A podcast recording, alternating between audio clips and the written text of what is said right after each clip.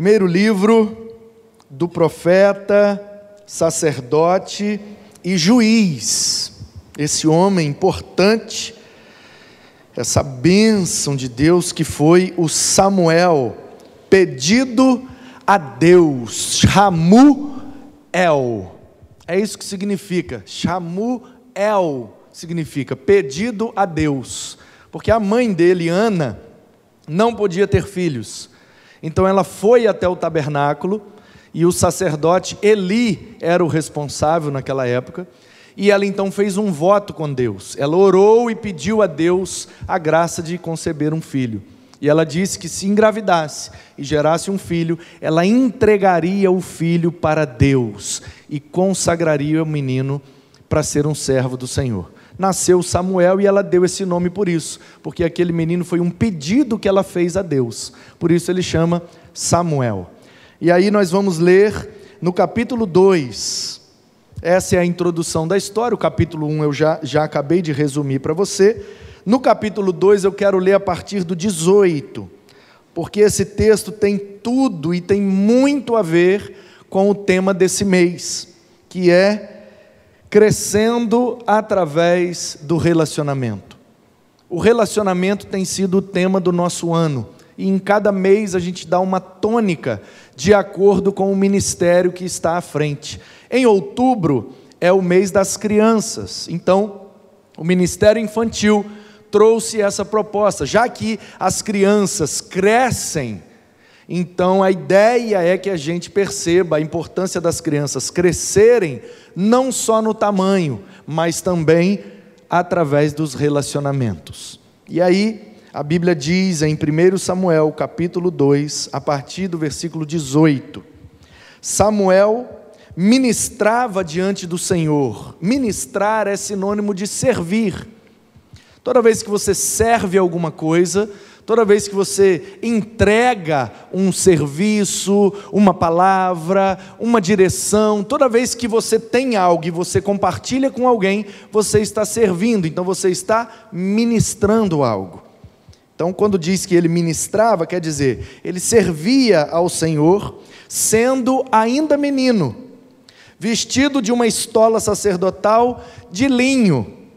E isso aqui eu acho muito bonito, porque o 19 explica, né? Sua mãe lhe fazia uma túnica pequena e de ano em ano a levava para ele quando ia com o seu marido oferecer o sacrifício anual. O marido dela era o Eucana, e ela então fazia uma estola e fica imaginando, né? A Ana orou, pediu a Deus, Deus deu o menino, ela colocou o nome do menino, um pedido a Deus. E aí ela entregou nas mãos do sacerdote Eli e falou: Ó, esse menino é de Deus. E aí ele vai crescendo, e ainda criança, não sabemos exatamente a idade que ele tinha aqui, mas não tinha mais do que 12 anos. Muito provavelmente, porque diz que ele ainda era menino, e depois é que vai chamar ele de jovem, no final da nossa leitura, lá no versículo 26. Então, na perspectiva do judeu, do hebreu, principalmente nesse tempo, de 0 aos 12 anos ainda é menino, ainda é criança, dos 12 aos 30 aí é jovem, mancebo, e dos 30 em diante já é varão, já é homem, considerava-se assim naquele tempo. Então ele tinha aqui, nesse momento, ele tinha no máximo 12 anos. E olha o que, que a Bíblia está dizendo: que ele já servia ao Senhor com menos de 12 anos. É muito errado, e nós temos falado isso, e nós temos orado isso, e profetizado isso, e essa igreja já entendeu isso há muito tempo, e eu agradeço demais a Deus por isso. Nós temos dito que as crianças não são a igreja do futuro, são a igreja do presente.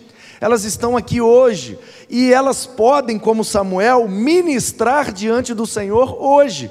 Hoje, uma criança nos conduziu no ritmo, tocando bateria. Domingo pela manhã, passado, uma criança trouxe a palavra. No próximo domingo, uma outra criança vai ministrar novamente a palavra para nós. É rápido, poucos minutos, mas só de uma criança. Irmãos, vocês não têm ideia do quanto é saudável uma criança assumir esse púlpito e ter a liberdade de falar sobre a Bíblia. Isso gera uma, uma força, isso gera uma capacidade na vida desses meninos que nós não temos noção do quanto isso será saudável para eles. O dia que eles tiverem que apresentar um trabalho na escola, eles não vão tremer. Por quê? Porque eles já estiveram num púlpito encarando uma igreja. O dia que eles tiverem que conversar com alguém no emprego, o dia que eles tiverem que fazer uma apresentação no trabalho, e existem pesquisas e dados que apontam que as crianças que investem ou que são investidos na área de falar em público ou de se apresentar em público, isso gera habilidades sociais na vida daquela pessoa. E depois, isso vai resultar num profissional melhor, numa pessoa melhor, uma pessoa mais sociável é por isso que as escolas investem em fazer teatro, em fazer danças, fazer as apresentações que a família vai assistir. É por isso que a gente também faz isso na igreja, para que a criança saiba que ela está aqui em cima fazendo algo e que ela não precisa ser perfeita para estar aqui em cima fazendo. Porque se precisasse ser perfeito para estar aqui em cima, nunca ninguém estaria aqui em cima, irmãos. Alguém se habilita? Se para estar aqui em cima é necessário perfeição, um dos mais de 7 bilhões de seres humanos que habitam esse planeta nesse momento, será que teríamos um que teria essa condição de perfeição para estar aqui em cima? A Bíblia diz que todos pecaram e não há ninguém que seja perfeito a não ser o nosso Senhor e Salvador Jesus Cristo. Então, por que é que a gente sobe aqui? Não porque nós somos perfeitos, mas porque Ele é perfeito. Não pelo que a gente faz, mas pelo que Ele fez em nós. É Ele que abriu é Ele que rasgou o véu, abriu para nós um novo e vivo caminho. Por isso que nós temos ousadia, é assim que a Bíblia diz. Nós não temos coragem, não é falta de timidez, não é para frentice, não é querer se aparecer, não, é ousadia de subir aqui. Quem ousaria adentrar na presença do Senhor e ministrar diante dele? Se não for pela graça e pelo sangue do Cordeiro, ninguém ousaria. Então é por isso que nós subimos aqui, o louvor, quem dirige o culto, quem ora, quem prega, ninguém é perfeito. Então por que é que subimos, inclusive as crianças? Porque confiamos na graça de Deus. Ninguém merece, então Ele quer usar a todos nós. Não importa se está aqui em cima, se está embaixo. Quando terminar aqui, você sair do seu lugar e cumprimentar o Diego e fazer com que ele se sinta bem-vindo, você está ministrando diante do Senhor. Ao dar um boa noite, um seja bem-vindo, como é que está, meu irmão? Ao parar cinco minutos para ouvir uma outra pessoa, você está ministrando diante do Senhor. Muitas são as oportunidades que nós temos de ministrar e nós temos investido também na vida de nossas crianças, porque a Bíblia nos aponta que haviam meninos e meninas que foram instrumentos de Deus desde criança. E aí a Bíblia diz que a mãe de Samuel, a dona Ana, fazia uma estola de linho. Se você ler no livro de Levítico, você vai ver as orientações de Deus de como era feita a estola sacerdotal, uma espécie de manto que o sacerdote jogava por cima de sua roupa, ou usava somente aquela estola, uma roupa comprida, e no peito tinham doze pedras representando as doze tribos de Israel, e era de um material forte, robusto, para durar bastante tempo, e ele não podia ministrar sem aquela estola. E aí, Ana, que é uma mulher pobre, é uma mulher do interior, que só ia ao tabernáculo, naquele tempo ainda não era o templo propriamente dito, porque Salomão construiu, mas já era o tabernáculo, aquele desde o deserto, sendo reformado e, e né, feita a sua manutenção ao longo dos tempos. Aí a Ana pensava assim: nenhum sacerdote pode ministrar sem a sua estola, sem a sua roupa de sacerdote. Era uma espécie de uniforme que o sacerdote usava. E ele não podia fazer o culto, e fazer culto naquele tempo era receber o animal da pessoa, sacrificá-lo, oferecê-lo a Deus, e a pessoa então se sentia perdoada. É como se a morte daquele animal estivesse pagando pelos pecados da pessoa. Isso realmente funciona? Claro que não, mas Deus estava de maneira pedagógica e didática ensinando à humanidade que não há, como diz a Bíblia, não há remissão de pecado se não houver derramamento de sangue. Alguém errou, portanto, algum sangue tem que ser derramado. Normalmente se pensaria, então o sangue a ser derramado é o sangue de quem errou. Aí Deus, em sua infinita graça, dizia assim: não, não precisa morrer por causa do seu pecado. Pegue um animal e dê em oferta. Mate aquele animal com a fé de que a morte dele está te perdoando do pecado. E aí, aquele povo foi sendo educado dessa forma, até o dia em que João, o Batista, estava lá batizando e aparece o primo dele e ele aponta para o primo e diz: Eis o Cordeiro de Deus, é ele que vai tirar o pecado do mundo. Quando João Batista diz isso apontando para Jesus, aquele povo que de anos matando um animal para perdoar um pecado, olhou para Jesus e pensou: então quer dizer que a morte dele então quer dizer que o sangue que ele vai derramar vai perdoar o meu pecado? E aí Jesus vem dizendo: é exatamente isso, e é simples assim. Todos aqueles que creem no sangue do Cordeiro são perdoados, redimidos, lavados e remidos, não porque merecem, mas porque ele fez por merecer. Ele foi perfeito e ele se entregou como um sacrifício perfeito diante de Deus. E o sangue de Jesus nos purifica de todo pecado. É assim que diz a Escritura. Portanto, olha que, que coisa carinhosa, olha que coisa linda, um gesto de uma mãe, gente. A Ana estava em casa e ela pensou assim: Samuel já está grandinho, já está crescendo, e já vai começar a ajudar o sacerdote Eli a fazer o culto. Claro que ele não tem condição de fazer sozinho, mas ele já vai começar a ajudar. E ninguém pode ministrar na casa do Senhor sem a vestimenta correta. Aí o que é que ela fez? Na sua simplicidade, ela fez uma roupinha de linho, um pano mais barato que tinha naquele tempo. E aí ela costurou uma estolazinha de pano simples e veio da roça do interior e chegou no tabernáculo, aquele monte de gente lá para fazer o culto, para entregar a oferta, para receber através da vida de Eli. Então ela chegava lá e: toma aqui, meu filho, sua estola vai lá servir ao Senhor, vai lá ajudar o sacerdote. E aí Samuel botava aquela roupinha de pano e aquilo ali era a estola sacerdotal dele. E depois ele foi o sucessor de Eli. O que é que isso nos ensina, irmãos? Que Deus não está preocupado com coisa glamurosa, Deus não está preocupado com materiais que nós usamos, com quanto a gente tem na conta bancária, a marca da nossa roupa. Deus gosta das coisas simples feitas de coração. Deus gosta das coisas simples feitas com genuinidade, feitas com veracidade, com sinceridade. Era o melhor que ela podia, então ela levava aquela roupinha, botava no menino e ele ministrava com aquela estola de pano. Barato, simples, mas ele viria a ser o grande sacerdote, profeta e o último juiz de Israel. Era um menino que ninguém dava nada. A mãe era pobre do interior, recebeu uma roupinha simples, ninguém dava nada por aquele menino. Quem vai suceder o sacerdote Eli? Certamente um dos seus filhos, ou o Ofne ou o Finéias. Um dos dois vai assumir, porque era assim que acontecia.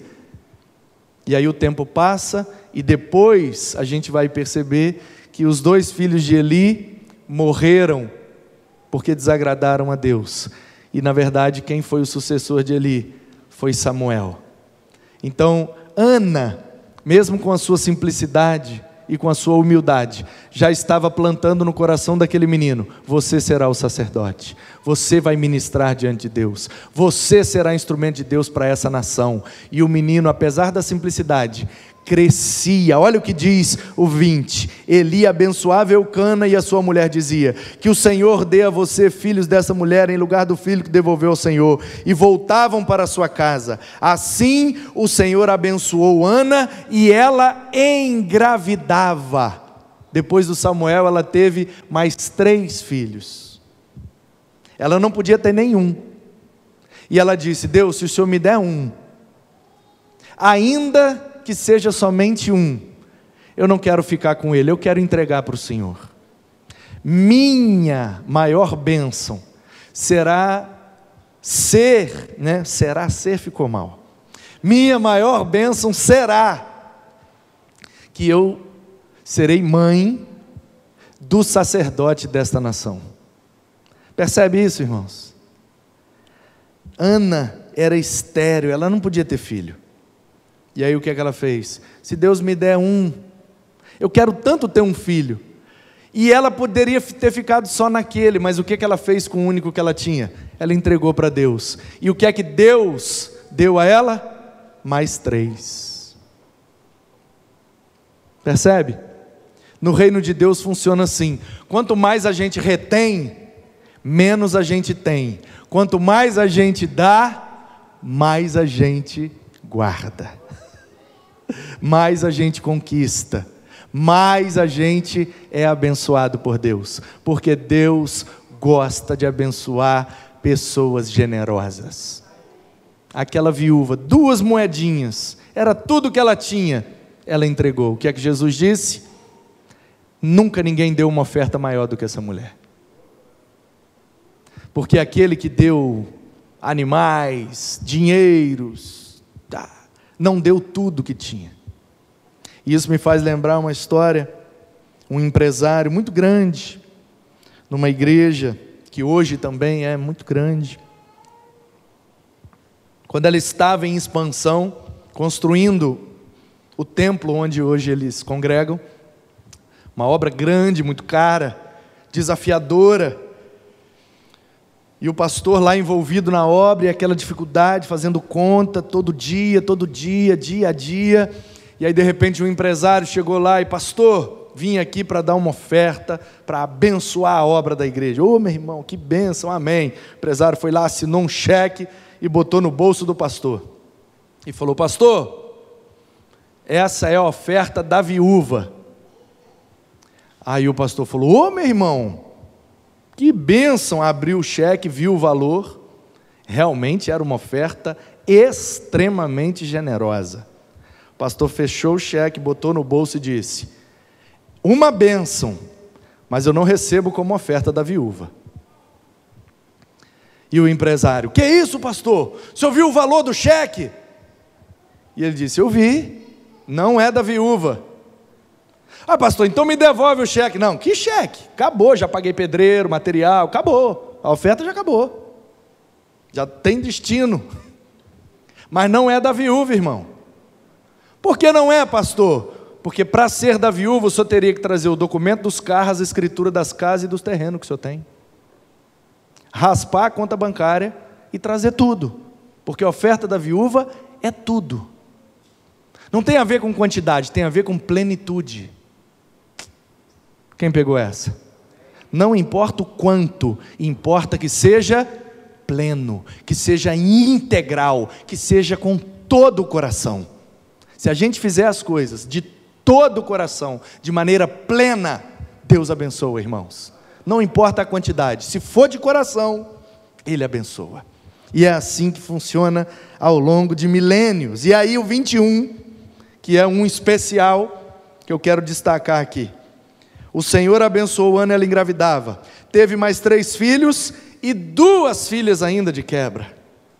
E o menino Samuel crescia diante do Senhor, crescendo através do relacionamento. O menino Samuel crescia, diz a Bíblia.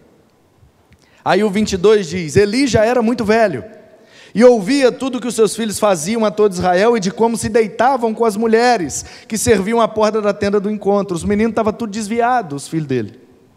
Por que vocês fazem essas coisas? Pois de todo o povo eu ouço constantemente falar das coisas más que vocês fazem. Olha que coisa ruim, o sacerdote ouvindo do povo que os filhos dele estavam fazendo baderna. Deve ser terrível. Eu nunca vivi essa experiência. E por isso eu quero honrar o meu filho e louvar a Deus. Nunca ouvi nenhuma reclamação do manuzinho. Obrigado, meu filho. Você é uma bênção. Nunca Nunca passou a infância, a adolescência, agora está na juventude, já está na faculdade, dirigindo. Louvado seja Deus. Nunca ninguém chegou para mim e falou: Pastor, tem uma situação que muito séria acerca do seu filho, nós precisamos resolver. Seu filho fez isso de errado, fez aquilo de errado, deu mau testemunho, está prejudicando o seu ministério. Eu estou dizendo que ele é perfeito? Eu estou dizendo que ele nunca me desonrou, nem como pai, nem como sacerdote dele e do povo em que ele congrega. Isso é uma benção.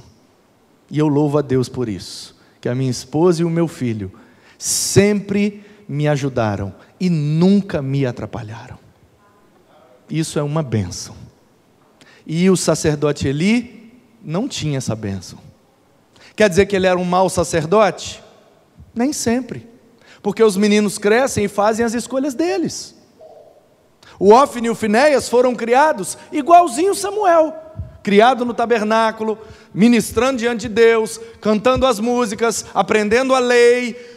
Tudo que o Eli fez com Samuel, fez com os meninos. Só que o Ofni e o Finéias quiseram viver de acordo com seus prazeres, mas o Samuel quis viver o seu relacionamento com Deus. É por isso que a Bíblia diz que Samuel crescia. O Ofni e o Finéias também cresciam? Claro, mas a Bíblia não diz que eles cresciam. A Bíblia só diz que o Samuel crescia. Por quê? Porque Samuel é o alvo do propósito de Deus. Quando Deus tem um propósito na nossa vida, Ele faz a gente crescer, sabia disso? O problema é que crescer dói, né, irmãos? crescer dói. Dói. Crescer traz dificuldades, desafios. Eu me lembro quando eu cresci. Eu lembro quando eu cresci. Você se lembra quando você cresceu? É porque eu cresci um pouco a mais, né? Irmãos, com 15 anos, a minha maior frustração na vida, posso confessar? A Bíblia diz: confessai os vossos pecados uns aos outros para que sejais curados, não é isso? Então, para eu ser curado, deixa eu confessar para você. Uma das, talvez a minha maior frustração na vida, é o fato de eu jogar basquete até os 16 anos. E eu só cresci com 17. Eu queria jogar basquete profissionalmente, eu queria ser jogador de basquete. Quando eu fiz o primeiro vestibular, que eu passei na, lá no Rio, e fui até na primeira semana, fiz a matrícula e tal, botei para o segundo semestre. Aí eu fui para São Paulo, mas eu já estava andando de skate, já era outra pegada. Mas eu queria estudar educação física e ser jogador de basquete, depois ser treinador de basquete, técnico de basquete. Queria viver uma vida no basquete. Mas eu era muito pequeno, com 15 anos, eu jogava no. Na época, é porque hoje é, é por números, né? Sub 12, sub 15, sub 17. Na época era nome, era Mirim infantil, infanto e juvenil. É como se fosse os 12, 15, 17, né? E depois o adulto, que hoje é até profissional, mas na época chamava adulto. Acho que não, o basquete não é profissional de fato, não é uma profissão reconhecida no Brasil. E aí, resultado. Quando eu parei de jogar basquete e comecei a andar de skate de forma mais séria, porque teve um período que eu fiquei na transição eu fazia tanto skate quanto basquete. Mas depois eu larguei o basquete e fiquei só no skate. Por quê? Porque eu demorei a crescer. Aí quando eu parei de jogar basquete, eu comecei a crescer. Em um ano eu cresci quase 40 centímetros. Eu parei de jogar basquete com 16 anos, eu tinha 1,52m. Eu jogava de armador, eu era bem pequeno e bem magrinho. Aí, de repente, 16 para 17, eu dei aquele estirão no meu certificado de reservista. Quando eu saí do exército, fui dispensado. No meu certificado de reservista já está 1,92. Ainda cresci mais uns dois depois do exército. Então, olha só, a frustração. Eu queria ter crescido para jogar, aí quando eu parei de jogar, eu cresci. Doideira isso, né? Pois é. A vida tem dessas coisas. E crescer traz os desafios. E aí o que começou a acontecer comigo? Eu cresci muito tarde e cresci muito rápido. Aí eu ia pegar as coisas, eu comecei a derrubar tudo. Porque o meu braço era curto e de repente ele ficou grande. Aí eu ia pegar uma coisa, eu queria esticar o braço inteiro, porque antes o meu braço era curto, então eu tinha que esticar inteiro. Mas a coisa estava mais perto, aí eu esticava o braço, blá, eu derrubava a coisa. Aí, eu, aí minha mãe, menino, vai quebrar a casa inteira. Aí eu ia andar, eu batia aqui, batia ali, tu pensava aqui, e, e fiquei todo. Como, como é que vocês falam aqui, assim, quando a pessoa fica toda estabanado, desengonçado, né? Lá em, em Meaípa eles falam genzo. Fiquei todo genzo. e aí eu fiquei uns dois anos adaptando ao meu novo tamanho, meu, meu novo, né? É um novo formato, gente, 40 centímetros é muita coisa, gente. E aí, resultado, eu dei prejuízo, que eu derrubei as coisas, quebrei copo, prato, desengonçado, bati nas coisas. E eu lembro que eu sentia muita dor, muita dor, principalmente nas articulações. E aí depois eu fui descobrir que era exatamente por conta do crescimento muito rápido. E eu conheço, inclusive, vocês também conhecem, né? A filha do pastor Robson, da Barra do Saí, nós fizemos uma campanha e arrecadamos e ela colocou uma prótese. Ela também viveu esse processo, deu um estirão muito rápido, cresceu muito rápido, ela teve um problema na junção aqui da bacia, o fêmur, e, e teve que colocar ali uma prótese e tal. Hoje ela está tá bem, graças a Deus, mas é um problema ocasionado pelo crescimento. E aí, irmãos, é muito bonito a gente falar. Quando Deus tem um propósito, Ele vai fazer a gente crescer, crescer em algumas áreas e crescer em algumas direções. Mas a gente não pode se esquecer que crescer dói, que crescer também traz alguns constrangimentos e traz alguns prejuízos. Prejuízo, teve roupa que eu tive que jogar fora, eu tive que dar para os outros, não me servia mais. Cresci. Então, crescer é bonito, é poético. Você vai crescer muito. Amém, aleluia. Mas não se esqueça que no pacote também vem algumas coisas que nem sempre são todas agradáveis. Mas o Samuel crescia. O Ofni e o Finéias só faziam besteira. Meus filhos, porque não é boa fama esta que ouço, vocês ser, estão levando o povo do Senhor a transgredir. 25. Se um homem pecar contra o seu próximo, Deus será o árbitro. Mas se ele pecar contra o Senhor, quem intercederá por ele? Mas eles não ouviram a voz de seu pai, porque o Senhor os queria matar. 26 encerra a perícope. E o jovem Samuel crescia em estatura e no favor do Senhor. Nesse versículo especificamente, eu prefiro a Almeida revista e atualizada, porque essa é a nova Almeida atualizada, ela é muito boa em vários textos, mas aqui eu prefiro aquela palavra graça, que é um favor que ninguém merece. E crescia em estatura e graça. Eu acho mais poético a palavra graça. Diante do Senhor e diante dos homens. Crescendo através do relacionamento. Samuel cresceu e eu quero te mostrar aqui, com isso eu encerro. Duas áreas e duas direções que todos nós precisamos crescer. Duas áreas. Precisamos crescer na graça e precisamos crescer na estatura ou no conhecimento. Então, essas duas áreas da nossa vida precisam crescer. Crescer no favor ou crescer na graça significa crescer na compreensão de que ninguém merece nada. É graça, irmão, é graça, é graça de Deus. Estamos vivos, graça. Tivemos comida, graça. Temos roupas, graça.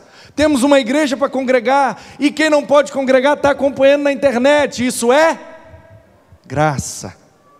Temos um curso de teologia, de graça, isso é graça. A igreja na frente da minha casa, Clóvis e Rosana, isso é graça. Vocês fizeram algo para merecer a igreja na frente da casa de vocês? Não fizeram nada, mas receberam, isso é graça. Percebe, irmãos? Graça. Crescer na graça é crescer com a consciência de que tudo que temos e tudo que somos veio de Deus para nós, amém. Mas também precisamos crescer na estatura, ou como diz o Novo Testamento, crescer no conhecimento. Uma coisa é voltada para Deus, tem a ver com Deus, Ele é a fonte graça. Ninguém faz mais ou menos para receber de Deus. A graça está disponível para todos. Mas por outro lado, Samuel não crescia só no favor, ele também crescia na estatura. E para crescer na estatura, ele tinha que comer bem, tinha que se exercitar bem e se cuidar em períodos de enfermidade. Portanto, as duas áreas que todos nós temos que crescer são as áreas espirituais, mas também materiais. Ou seja, eu preciso crescer e me esforçar para isso. Eu preciso fazer a minha parte. Aquilo que é graça de Deus é com Deus, mas aquilo que é minha estatura e o meu conhecimento, aí depende da minha busca. Quem entendeu, diz amém. Quando nós nos esforçamos, quando nós trabalhamos, quando nós estudamos, pesquisamos, fazemos cursos, corremos atrás, queremos ser um bom funcionário, um bom marido, um bom pai, um bom vizinho e fazemos de tudo para ser sempre o melhor possível, é o nosso esforço sendo empregado. Isso nos fará crescer em estatura e conhecimento. Isso é bom e isso não anula a graça de Deus. O problema é que a gente confunde. E por isso eu quero chamar a sua atenção que Samuel crescia nessas duas áreas, em estatura e graça, no favor e no conhecimento. São as duas áreas. Então eu preciso me esforçar, fazer a minha parte, sem me esquecer que eu também não merecia nada. A graça de Deus está sobre mim. Essas duas áreas precisam estar equilibradas e congruentes na minha vida. É assim que se cresce. É como um pássaro ter uma asa bem grande e uma outra asa bem pequena. O que é que você imagina que vai acontecer com o voo desse pássaro? Ele vai voar rodando em círculo ou não vai conseguir voar, né? Porque ele vai ficar desequilibrado. Então imagine assim, assim como o pássaro precisa ter, assim como o avião precisa ter as duas asas, as duas turbinas. Teve um acidente um tempo atrás, foi lá em Campinas, se não foi Campinas, um avião de um empresário que subiu e estava decolando, deu um de lado assim, ó, e buf, caiu num morro lá. E o empresário com toda a família morreu. Há uns dias atrás, Taubaté, Campinas, o interior assim de São Paulo. Eu acho que é Campinas. Vocês não viram isso? Então, lá no, no time de basquete que eu jogo, tem um, um, rapaz que joga lá com a gente, e o nome dele é Vidual. Ele é piloto, ele é piloto de helicóptero e tal, e trabalha com isso. E eu perguntei para ele, eu vi o, o acidente e quando estava lá no treino, eu batendo um papo com ele, eu perguntei a ele se ele tinha visto e o que, que tinha acontecido. Porque eu vi a imagem, alguém filmou, estava filmando com o celular, e foi um negócio assim, muito doido mesmo. O avião decolou e de repente ele fez assim, buf! E eu falei, gente, o que aconteceu?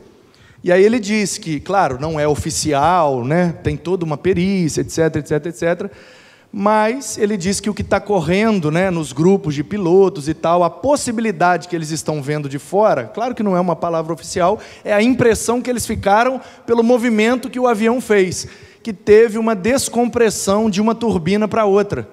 Uma turbina soprou muito forte, a outra soprou mais fraco. e aí o avião girou e caiu. Quando acontece, ele diz: pode não ter sido isso, a gente não sabe, mas quando acontece isso, geralmente essa falha gera um acidente dessa forma. Ou seja, o desequilíbrio. O desequilíbrio, uma área mais forte que a outra. O que é que eu estou querendo dizer na prática? A gente precisa orar? Precisa. A gente precisa se relacionar com Deus?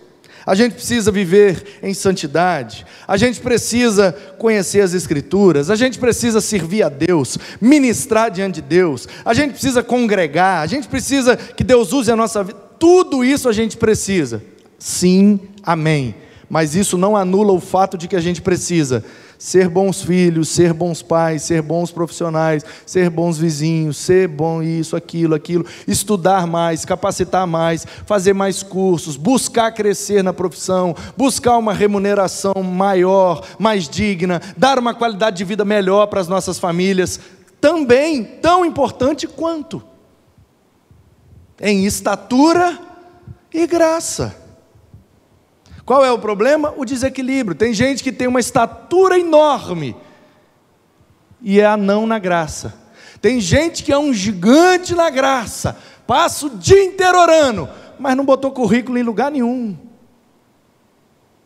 Entendeu ou não? Entendeu? Estatura e graça. Porque a salvação, irmãos, o propósito de Deus, o dom de Deus, isso aí a fonte é Deus, isso é graça. Isso é graça. Mas o estudo, o conhecimento, o crescimento profissional, relacional, social, isso aí é com a gente. E Deus quer que a gente faça parte do processo. Por isso que Ele deixou essa parte para nós fazermos. Se lembra de Lázaro? Jesus chegou em Betânia, Marta correu na entrada da cidade, porque né, ela era mais agitada.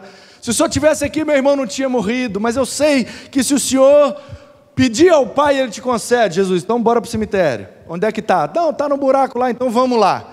Quando Jesus chegou lá, o que é que ele disse? Tirem a pedra. Não, já tem quatro dias, Jesus, já está fedendo, já. Tira a pedra. Não, Jesus, acho que o senhor não ouviu. Quatro dias, tem aquela questão da crendice judaica, até o terceiro dia dá para ressuscitar, depois do terceiro não dá mais. É por isso que ele chegou no quarto dia. De propósito. Tira a pedra. Não, não, não, não, não, não. Tira. Jesus tinha poder para tirar aquela pedra, irmãos, sem botar a mão nela? Tinha. Por que é que ele não tirou? Porque ele quer que a gente participe do processo. Tirem a pedra, que eu faço o milagre. Cresçam na estatura e compreendam a minha graça. É assim que vocês vão viver tudo que eu tenho preparado para vocês. Cresçam, mas não permita que o crescimento lhes tornem vaidosos, orgulhosos ou soberbos. Nunca se esqueçam que vocês não mereciam nada e é tudo pela minha graça. Cresçam na minha graça. Me vejam em todos os momentos da vida de vocês, mas não acha que a minha graça vai fazer você ser aprovado no concurso. Para isso tem que estudar mesmo. Percebe? Uma coisa aponta para outra e a outra aponta para uma, e essas duas equilibradas é que fazem com que a gente chegue no centro da vontade de Deus. Duas áreas de crescimento: estatura e graça. E as duas direções de crescimento. O texto diz: ele crescia diante de Deus e diante dos homens. Não é isso que o texto diz? Portanto, as duas áreas são espiritual e material graça e estatura. E as duas direções são vertical e horizontal. Eu preciso crescer no meu relacionamento com Deus, porque é assim que eu vou crescer no meu relacionamento com os meus irmãos. Quanto mais próximo de Deus, melhor o meu relacionamento com o irmão. Ou como alguém muito sabiamente já disse, o meu hábito de falar com Deus acaba mudando o meu jeito de falar com as pessoas. E quando eu percebia que eu não conseguia me comunicar direito, e ainda não consigo muito bem, estou no processo, foi aí que eu descobri que eu precisava orar mais. Orar mais, porque se na vertical eu não estou crescendo, na horizontal também eu vou ficar estagnado. Então que nós saiamos daqui nesta noite dispostos e disponíveis para crescer nessas duas áreas e nessas duas direções, na graça e na estatura, com Deus e com todos os homens. Que assim seja, para a glória do nosso Deus, em nome de Jesus. Amém.